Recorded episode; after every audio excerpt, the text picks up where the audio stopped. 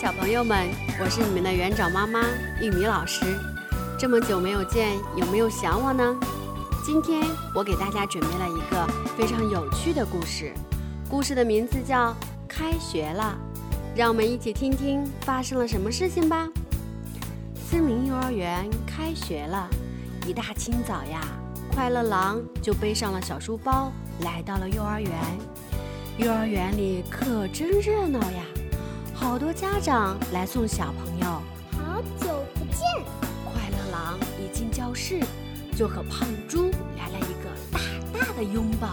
刚刚看到门口有一群小屁孩在哭，真是哭屁股。是呀，口姐姐该死，我们就是大哥哥了。胖猪一脸得意，开学第一天不用上课。森林里幼儿园大班的孩子呀，在打呀闹呀，开心极了。这时，一个流着鼻涕的小熊出现在大班门口。我要妈妈，我不要上幼儿园。快乐狼最怕有人哭了，他赶紧捂住了小熊的嘴巴。你是小班的吧？别哭。乖熊熊，你开个是什么？胖猪拿出了他的制胜法宝——秘制小蛋糕。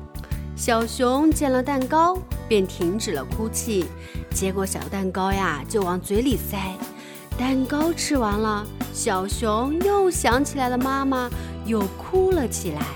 哎呦呦，吃了蛋糕你还要哭啊？快乐狼皱起了眉头，忽然。他也有了好主意，你看这是什么？快乐狼拿出了自己带来的新玩具——动物游戏卡片，和小熊玩了起来。可是玩着玩着，小熊放下卡片又哭了起来。快乐狼和胖猪犯了愁，吃也吃过了，玩也玩过了，这个小家伙怎么还是哭呀？快乐狼撅着嘴巴说道。别哭了，你上幼儿园了，就是男子汉。子汉就不应该哭了。而且幼儿园可好玩啊！不信，我们带你去我们一个秘密基地。胖猪也在一边说。一听有秘密基地，小熊也不哭了，眨巴着眼睛瞧着他们两个，钻过小山洞，穿过小树林。小熊跟着两个大哥哥来到秘密基地，山后小木屋。小木屋建在了一棵大树上，被绿莹莹的树叶包围着。